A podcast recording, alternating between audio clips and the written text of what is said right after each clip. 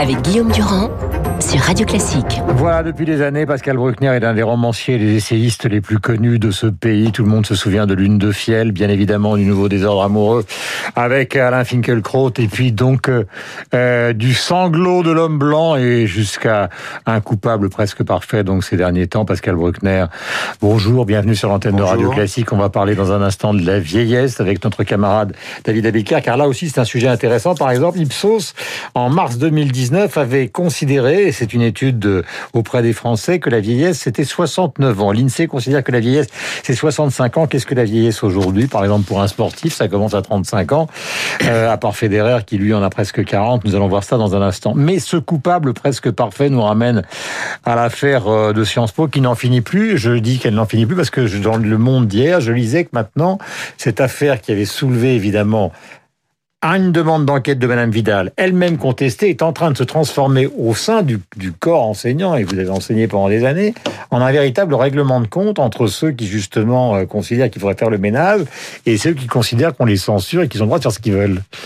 Qu'est-ce que vous en pensez? Eh ben, Ce que j'en pense, c'est que le, le, coup de patte de la ministre était peut-être maladroit, comme on l'a dit, mais il était indispensable puisque elle a révélé un phénomène qui s'installait petit à petit dans l'université, qui était donc le monopole au sein de Sciences Po et des facultés en général du camp des coloniales indigénistes, néo euh, néo-racistes ou néo-antiracistes, je ne sais pas comment il faut les qualifier, mhm. et qui petit à petit monopolisait toutes les disciplines. Et vous parlez d'une majorité, c'est vrai ça Vous pensez qu'il y a vraiment une majorité d'enseignants qui faut qui Alors, même si c'était ils n'étaient pas majoritaires, ils exerçaient sur les autres une euh, influence ou une terreur qui explique par exemple pourquoi euh, euh, n'a pas pu parler. François Hollande. François Hollande, Mohamed Sifawi qui devait faire une conférence sur le terrorisme à la Sorbonne et qui a été éjecté. Hum. Et donc c'est même s'ils étaient une minorité, ils avaient euh, cette vieille tactique gauchiste qui consiste à monopoliser la parole mhm. et à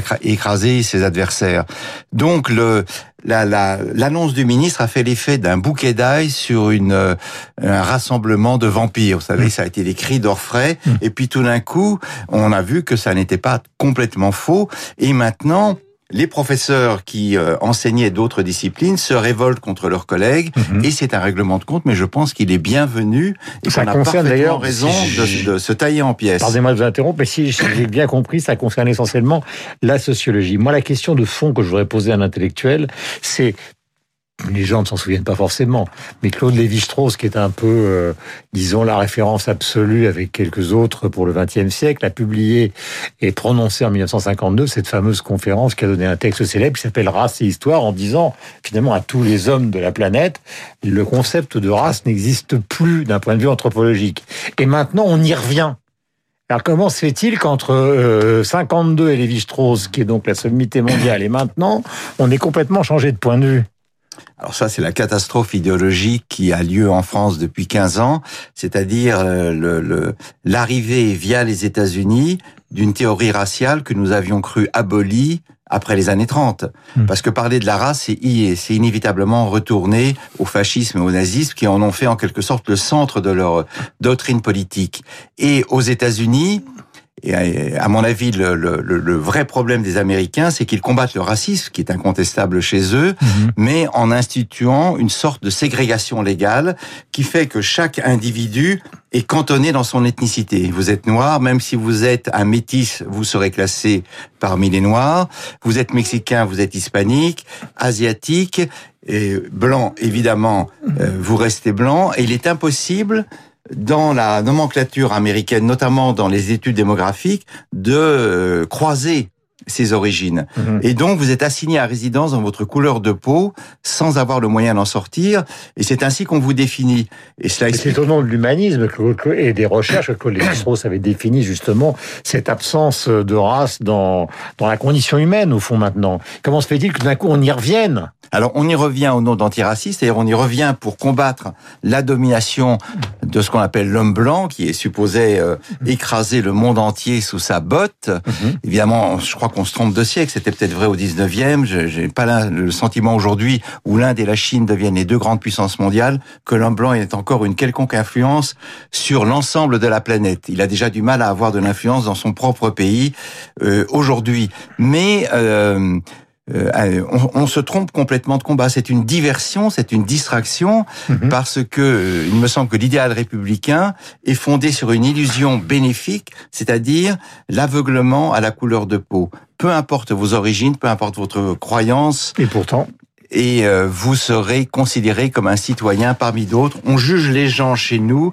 non pas sur leur apparence, mais sur leur qualité propre et sur leur talent. Alors à quel âge est-on vieux? Deuxième sujet qui vous retient tous les deux, David Abiker et Pascal euh, Bruckner. Vous avez donné une conférence sur ce thème. Je disais tout à l'heure que la vieillesse est considérée par une enquête Ipsos à 69 ans, par l'INSEE à 65 ans, et par d'autres, euh, ils considèrent que c'est justement au-delà de 80 ans que la vieillesse intervient. Il y a des phrases, par exemple, je vous cite celle de Kafka, qui, à mon avis, Bruckner, c'est du Kafka. Le bonheur supprime la vieillesse. C'est quoi la vieillesse aujourd'hui, Pascal Bruckner? Alors, si on avait interrogé euh, mes parents ou les vôtres, Guillaume, ils auraient probablement dit qu'à partir de 50, 55 ans, un homme et une femme entraient dans une autre période. Et je, je me souviens de mes propres parents qui, à partir de cet âge-là, sont, on- on- on- se sont mis à porter le costume de la vieillesse. C'est-à-dire, ils s'habillaient autrement, ils ne s'autorisaient plus les fantaisies Mm. qu'ils s'autorisaient autrefois. Et alors, il faudrait citer, pour répondre à cette question, le cas de ce citoyen hollandais Mhm. de 69 ans qui, il y a deux ans, a porté plainte contre l'État euh, néerlandais parce que, dit-il, je suis discriminé. Euh, sur ma carte d'identité, on met 69 ans. Lorsque je vais sur Tinder, les femmes me disent, tu es trop vieux, passe ton tour. Et lorsque je demande à postuler pour un travail, Mm. on me renvoie à mon âge. Et, dit- et dit-il, c'est de, la discrimination. Mhm. Je ne suis pas euh, dépendant de mon état civil et par conséquent, je vous C'est demande de le peut-être d'ailleurs une des plus grandes discriminations qui existent actuellement, Oui, notamment oui. avec les DRH dans les entreprises à partir d'un certain âge. Bah, à partir de 45 ans dans les entreprises, vous êtes un senior. Par conséquent, vous êtes en, en possibilité d'être éjecté de votre travail, en tout cas d'être relégué. Mhm. Et effectivement, moi, depuis quelques années, on, on me traite, je crois que c'est Rokhaya Diallo qui m'a qualifié ainsi dans un article du Monde de vieux mâle occidental blanc. Et je ne sais pas ce qui me vexe le plus dans ces quatre adjectifs. Je crois que c'est vieux.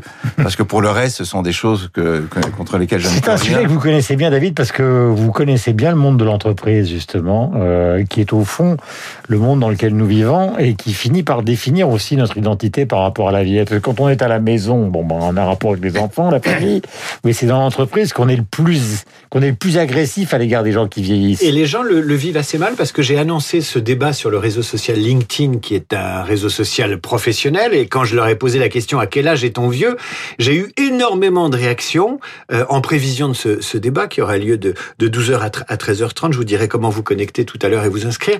Mais euh, les, gens se sentent euh, euh, d'une certaine façon stigmatisés et d'autant plus stigmatisés qu'il y a un contre-discours. C'est-à-dire que dans l'entreprise, on distille énormément de messages comme quoi euh, 45 ans, c'est le début de la vie, qu'on peut mentorer un jeune, qu'on a besoin de l'expérience des seniors. Donc il y a une, une injonction paradoxale. Les faits, tous les faits vous montrent car, car plus vous vous approchez de la cinquantaine, euh, plus vous êtes bon à bénéficier des, des mesures de départ euh, accompagnées, anticipées, euh, qu'on peut trouver évidemment quelqu'un qui fait le même boulot que vous, beaucoup moins cher et qui en plus se posera pas de questions. Ça la vraie Il, aura cher- il ira chercher le Mais- nonos là où on lui lance, alors que l'homme de 50 ans, Mhm. il va regarder la chair qu'il y a sur le nonos, il va se dire, oh mais il n'y a, il y a pas assez de viande, moi je vais pas courir après le plan, le plan stratégique Mhm. comme ça. Donc il y a cet aspect-là. Et puis ce qui rend fou, c'est les, les doubles discours. Si on nous disait, vous êtes vieux, vous êtes con, vous êtes moche, vous sortez, et que c'était comme ça, Mhm. eh ben, on dirait c'est injuste. Mais le pire, c'est les discours qui rendent fou. C'est vous dire, ah, vous êtes vieux, vous êtes merveilleux, vous avez un avenir formidable dans l'entreprise, et en même temps, de vous virer. Alors là, c'est le pire. Le contre-discours, alors c'est ce qui rend... Heureusement, les il existe sur Terre des gérontophiles. La vieillesse, disait La Fontaine, est impitoyable. Vous le croyez, Pascal Bruckner? Oui, non, elle est impitoyable puisque de toute façon elle se termine par la mort. Mais ce que vient de signaler euh, David Abiker est très intéressant, c'est qu'au fond, nous ne savons plus exactement sur quel pied danser à propos de l'âge. Et si l'entreprise a ce double discours, c'est parce qu'on sent bien que nous vivons une révolution fondamentale et qui fait que le, le, la vie ayant rallongé de 20 à 35 ans selon les individus, nous ne savons plus quoi faire de cette tranche, tranche d'âge qui commence à 45 ans, mhm. qui se termine justement on ne sait pas quand et qui concerne des hommes et des femmes en très bonne en très bonne santé, en qui ont qui ont des aptitudes innombrables et que la société hésite entre pousser dehors ou réintégrer à l'intérieur. Et c'est pourquoi la réforme des retraites est un est un domaine extrêmement sensible parce qu'il est évident que dans dix ans, dans toute l'Europe, la retraite sera à 70 ans. Et si la France ne le fait pas tout de suite, mhm. eh bien, nous aurons encore pris un autre retard, un de ces retards dont nous sommes coutumiers. Pascal Bruckner qu'on retrouvera sur l'antenne de Radio Classique. Ces sujets sont passionnants. Euh, les notaires du Grand Paris. Alors, euh, c'est la première fois que nous faisons de la promotion pour une réunion de ce type. Mais après tout, pourquoi pas, euh, puisque vous allez retrouver nos deux camarades qui débattront justement sur ce sujet, qui est celui de, non pas la vieillesse, mais à quel âge est-on vieux? Attendez, attendez, il faut signaler, pardonnez-moi de vous couper, mais comment s'inscrire? Ça sera sur écran. Ah ben alors vous, vous êtes extraordinaire dans le genre commercial. Ah bah oui, bah il faut dire. À quel...